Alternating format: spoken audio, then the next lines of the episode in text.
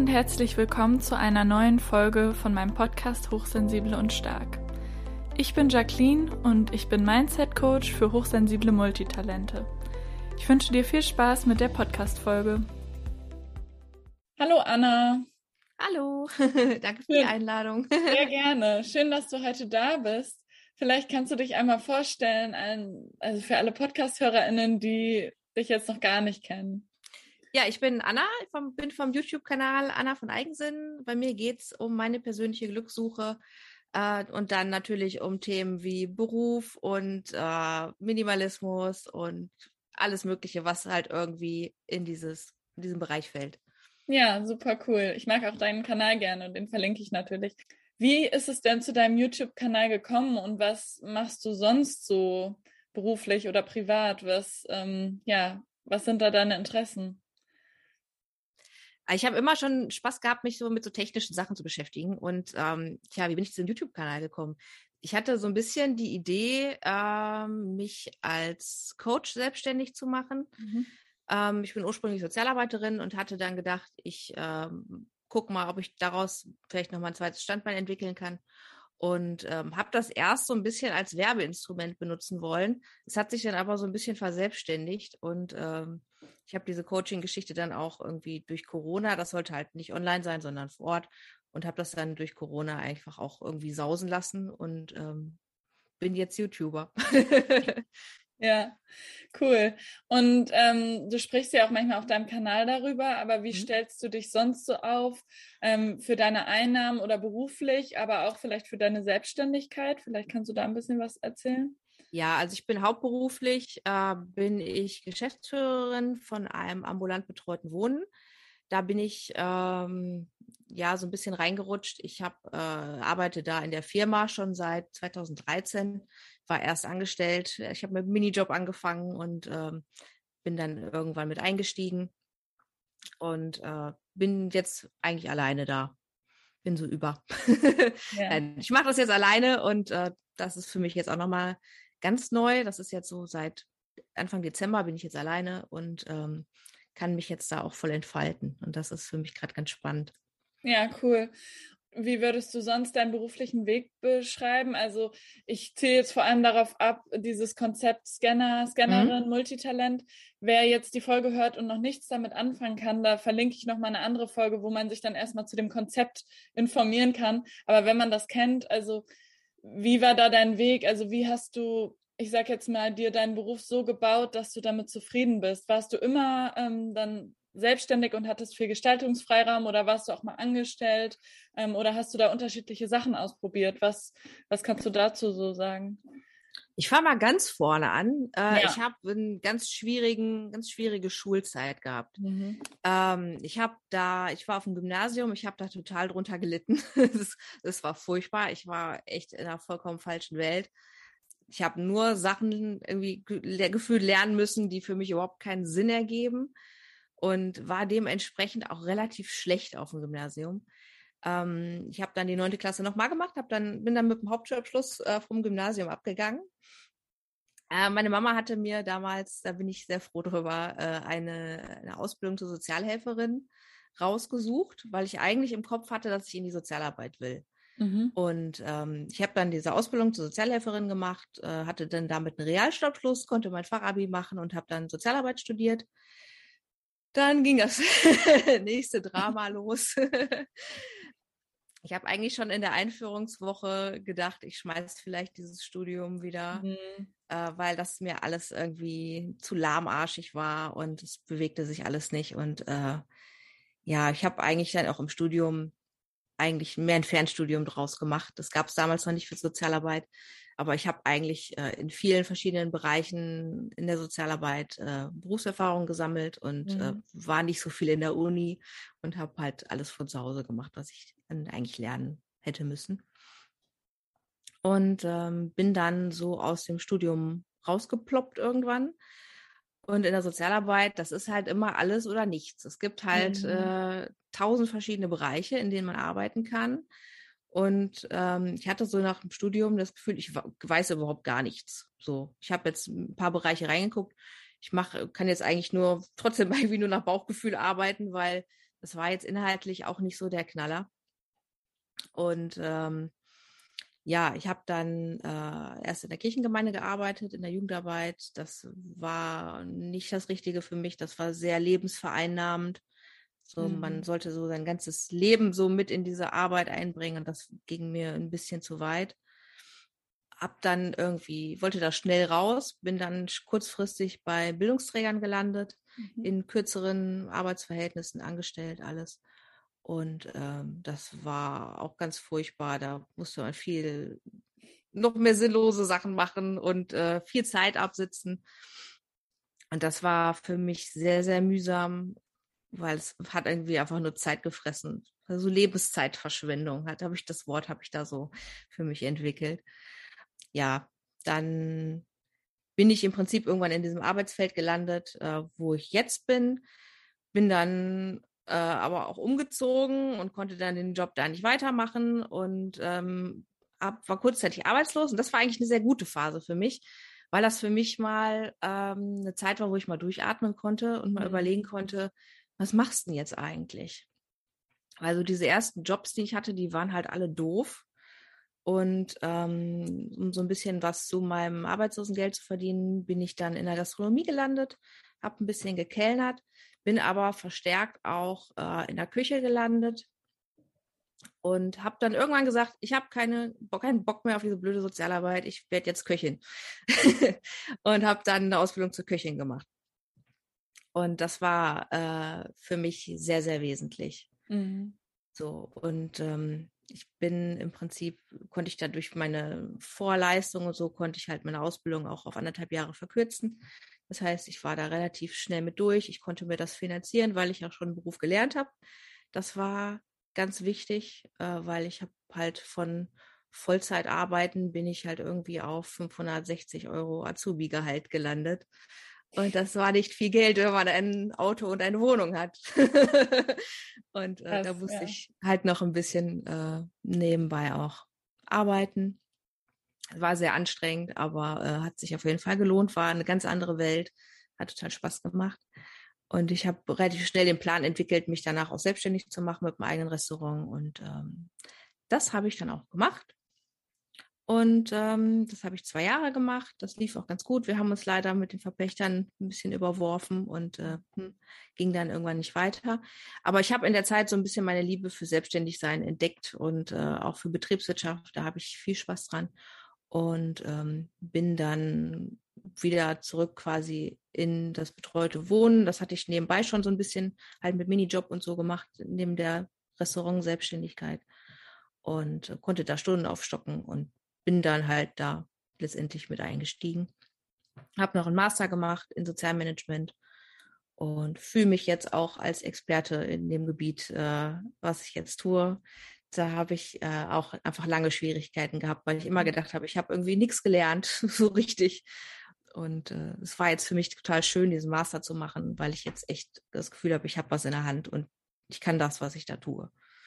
Ja, ich finde das super spannend. Vor allem, ich liebe das, dass du so äh, ehrlich bist, weil sonst frage ich manchmal Leute und die sagen nicht so, ja, der Job war richtig, war, war überhaupt nicht mein Ding, war richtig schlecht, sondern beschönigen das so. Und ich glaube, dass das auch wirklich mhm. hilfreich ist, mal ehrlich hinzuschauen und zu sagen, ja, bei so mehreren Bildungsträgern, das war einfach nichts oder so. Das, ähm, weil es ist ja vollkommen in Ordnung und daraus kann man ja nur lernen.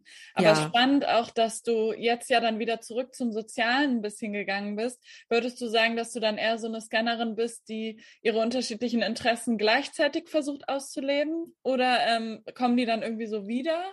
Oder also tatsächlich also... mache ich was ganz anderes mittlerweile. Ah, okay. Also ich bin tatsächlich äh, kaum noch Sozialarbeiterin. Mhm. Und das ist letztendlich auch das, was den Unterschied macht in okay. der ganzen Geschichte. Also ich mache eigentlich wirklich nur noch Geschäftsführung und okay. äh, ja, cool. Controlling und Zahlen ja. und ja. Schreibtisch. Ich mache ja. nicht mehr nicht mehr viel wirklich vor Ort und das äh, tut mir extrem gut. Ja, das kann ich mir vorstellen. Und ähm, wie würdest du, also was würdest du sagen, hast du auf dem Weg gelernt? Oh, viel. Ja, aber also was, was man jetzt vielleicht auch mit anderen Menschen teilen kann, die sich ja. auch gerade, sagen wir mal, wir gehen echt mal viele Jahre zurück, du bist gerade dabei und überlegst, soll ich diese Kochlehre jetzt auch noch anfangen? Ich habe doch schon so lange studiert, ich mache so viele Ausbildungen und weiß trotzdem nicht so richtig, was ich will. Ähm, was würdest du denen sagen? Äh, man kann nicht tief fallen in diesem ja. Land. Das ist, äh, finde ich, eine ganz, ein ganz großes Learning aus meiner Zeit. Ähm, man kann eigentlich machen, was man will. Man fällt jetzt nicht tiefer als äh, Sozialhilfe, Grundsicherung, irgendwas in dem Bereich. Und äh, das ist vielleicht mein Vorteil als Sozialarbeiterin. Ich habe einfach viele Menschen, ich kenne sehr viele Menschen, die auf diesem äh, Level leben und trotzdem irgendwie fröhlich sind. Ja. Und ähm, habe einfach auch viel über verschiedene Lebensgestaltungsmodelle jetzt von Menschen, die nicht so viel Geld haben, auch gelernt. Und ähm, man kann nicht tief fallen. So. Und wenn man sich ein bisschen schlau anstellt, kann man das auch schaffen, nochmal ähm, was anderes zu lernen. Auch wenn man, also ich war ja auch nicht mehr 18, ich war auch mhm. irgendwie Mitte, Ende 20 und ähm, habe das trotzdem machen können, weil ich mir halt Gedanken darüber gemacht habe, wie viel Geld brauche ich zum Leben. Das ist halt wichtig für mich, finde ich immer, dass man so weiß, was ist denn mein Minimum überhaupt. Und äh, wenn man weiß, was man braucht, dann kann man darauf aufbauen und sich daran orientieren letztendlich. Total. Und du hast ja auch ähm, gesagt, du bist auch quasi so ein bisschen Minimalistin oder ähm, achtest auch sehr darauf, wo du wohnst, wie du wohnst, wie viel da die Grundkosten sind. Nicht nur, dass man weiß, wie viel das ist, sondern man hat da ja manchmal auch noch ein bisschen mehr Gestaltungsspielraum, als man vielleicht vorher denkt. Also, ja. Ja, genau. Ich habe, äh, genau, das kann man ja jetzt nicht sehen. Ähm, ich sitze in einem kleinen Holzhaus. Ich habe ein 40 Quadratmeter, ich sag mal, es ist, man könnte es Tiny House nennen. Mhm. Äh, es ist ein Blockhaus und ähm, ja, ich habe halt so ein kleines Haus, ist halt nicht so teuer wie ein großes Haus. Und ähm, ich muss halt, halt habe halt alles auf meine Bedürfnisse hier angepasst. Deshalb passt das halt für mich von der Größe halt total gut. Ja. Und äh, ja, ist halt entspricht halt wirklich meinen Bedürfnissen. Das ist, finde ich, einfach ganz wichtig, dass man sich an seinen Bedürfnissen orientiert und nicht an allgemeinen Ideen oder Bedürfnissen der Gesellschaft oder keine Ahnung. Man muss da viel mit sich selber irgendwie in Dialog gehen und äh, das für sich selber rausfinden. Ja, du machst ja auch viel so zum Thema Glück oder beschäftigst dich damit oder denkst darüber nach. Was würdest du denn sagen, ähm, ist für dich wichtig so im Alltag, damit es dir gut geht oder damit du möglichst glücklich bist?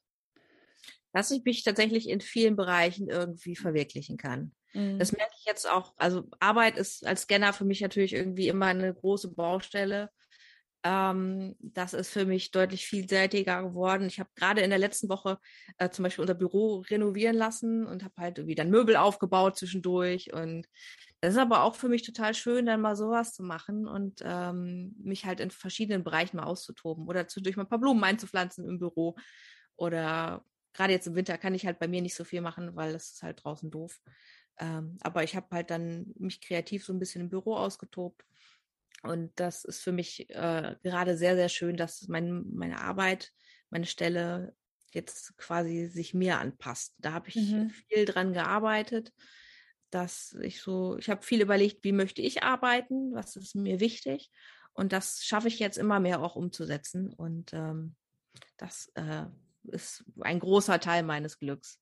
Ja, das kann ich total gut nachvollziehen. Aber ich glaube, es ist auch gut zu sehen, das sieht man ja super an deinem Weg, dass das manchmal auch länger braucht und einfach auch so ein Ausprobieren ähm, einfach manchmal ist, weil dann merkt man, dass es vielleicht doch noch nicht ganz, vielleicht doch wieder ein bisschen mehr in eine andere Richtung oder so.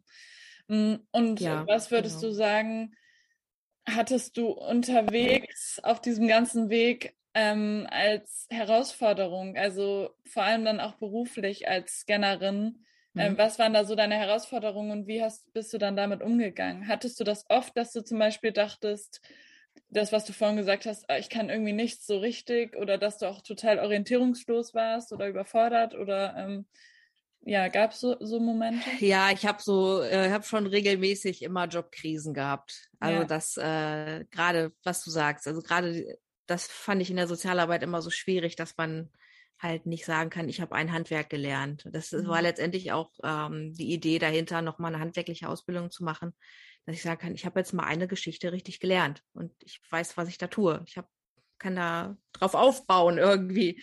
Und ich habe auch ganz früh, weiß ich noch, nach, direkt nach dem Studium eigentlich auch schon mal gedacht, ach, vielleicht wäre Selbstständigkeit ganz gut für dich. Mhm. Ich habe aber dann gedacht, ja super, du bist Sozialarbeiterin, kannst ja nichts. Was willst du machen? So. Und äh, ich meine, das genau das mache ich ja jetzt letztendlich, aber das, da wäre ich nicht drauf gekommen, wäre ich jetzt diesen Umweg da nicht gegangen. Ja. ja. Dann hätte ich auch den Mut wahrscheinlich nicht gehabt. So, mhm. das war mhm. jetzt für mich leicht zu sagen, irgendwie, ich starte mit einem Restaurant, weil das ist irgendwie greifbar. Das ist äh, auch Papierkram, aber nicht so viel wie in der Sozialarbeit. Und ähm, das war für mich einfacher zu verstehen, was ich da jetzt machen muss. Und darüber bin ich ja letztendlich überhaupt erst auf die Idee so richtig gekommen, dass ich auch gerne selbstständig bleiben möchte. Ja. Und äh, wie hast du immer dieses Thema Scheitern betrachtet, als du zum Beispiel das Restaurant gestartet hast? Hattest du da große Angst? Oder ähm, ja, war das, wie war da so dein Mindset oder wie, was hast du dir da gesagt? Oder also ich habe tatsächlich nicht viel Existenzängste, mhm. ähm, muss ich ganz ehrlich sagen. Einfach dadurch, dass mein Lebensstandard äh, relativ gering ist, komme ich mit relativ wenig aus. Und ich denke mal, ich bin nicht auf den Kopf gefallen und ich kann, ich kann ja doch irgendwie in allen Bereichen irgendwas. Und irgendwas ja. werde ich immer arbeiten. Voll. Und Geld, Geld kommt immer irgendwo her. Und ähm, von daher habe ich tatsächlich nie so richtig äh, Existenzängste gehabt. Was aber schon war, war natürlich, äh, ich bin nicht ganz sauber aus der, aus der Restaurantgeschichte rausgekommen. Ich hatte aber auch jetzt nicht super viel Schulden. Ich hatte, glaube ich, 20.000, die ich noch abbezahlen musste. Und das war für mich aber damals ganz viel Geld. Ist es auch, aber jetzt, ich habe nochmal jetzt in der großen Selbstständigkeit ein, ein bisschen anderes Verhältnis dazu, zu so Geschäftszahlen. Aber ähm, das hat mich schon auch bedrückt, so dass ich mhm. das irgendwie jetzt loswerden muss, weil das einfach wieder so ein Muss war. Und da habe ich mich sehr eingeschränkt gefühlt. So weil ich dann gedacht habe, okay, ich muss jetzt eigentlich wieder in die Sozialarbeit, weil ich damit mehr verdiene als in der Gastronomie. Mhm. Und deshalb ist das jetzt erstmal der Weg, zumindest bis das weg ist. Ja. Mhm. Was würdest du sagen, sind so, gerade wenn du selbstständig bist, deine Routinen, um in Balance zu bleiben oder gerade dieses große Thema Work-Life-Balance, ähm, wie gehst du damit um und ja, was sind deine Routinen? Ich fange gerade mal wieder an, das äh, ups, mir anzugucken. Ja, also ich habe für mich festgestellt, ich bin nicht so der Work-Life-Balance-Typ. Ja. Ähm, ich bin eher so der Alles- oder gar nichts-Typ. Mhm. Und ähm, ich habe immer Phasen, da arbeite ich sehr viel. Und äh, dann habe ich Phasen, da habe ich keine Lust. Ja. das kann ich gut verstehen. Das versuche ich jetzt gerade so ein bisschen äh, vielleicht ans Jahr anzupassen. Und ich versuche jetzt mhm. im Winter ein bisschen mehr zu arbeiten und diese ganzen organisatorischen Dinge, wie jetzt zum Beispiel diese Bürorenovierung äh, über die Bühne zu kriegen, damit ich im Sommer ein bisschen Ruhe habe und vielleicht auch mal ein bisschen mehr in der Sonne liegen kann und ein Buch lesen kann. Das wäre ja. mein Ziel. Aber ich glaube, dass ich nicht so der halben Tag arbeiten, halben Tag Freizeit, da bin ich nicht so der Typ für. Ja, also ist jetzt gerade eher eine Phase, wo du viel arbeitest? Jetzt bin ich gerade im Endspurt vom Urlaub. Das heißt, ich, ah, genau, okay. ich gucke jetzt gerade, dass ich alles nochmal sauber wegkriege und mhm. ähm, dann bin ich hoffentlich die nächsten zwei Wochen total faul. Ja, ja, cool. Und wie machst du das, wenn du jetzt sagst, ja, du hast dann einfach keine Lust? Wie bist du da dann in den unterschiedlichen Jobs mit umgegangen, wenn du merkst, ich habe eigentlich so einen Arbeitsrhythmus, wo ich manchmal super produktiv bin und extremst viel arbeite und danach eigentlich nicht so richtig Lust habe? Das ist ja wie so ein Zyklus, ne? Ähm, ja. Wie gehst du damit um? Lässt du dann Projekte gehen oder wie motivierst du dich wieder? Was sind da so deine äh, Learnings? Ja, als Angestellter geht das halt gar nicht. Das, mhm. Da war ich auch einfach nicht kompatibel mit dem System, weil da musste ja eigentlich immer gleichmäßiges, einen gleichmäßigen Output liefern. Und äh, ja, das passt halt da nicht so gut. Ähm, in der Selbstständigkeit äh, funktioniert das schon. Da lade ich mir halt immer kleine Projekte drauf und wenn die fertig sind, dann gucke ich halt, dass ich mir keine neuen erstmal drauflade.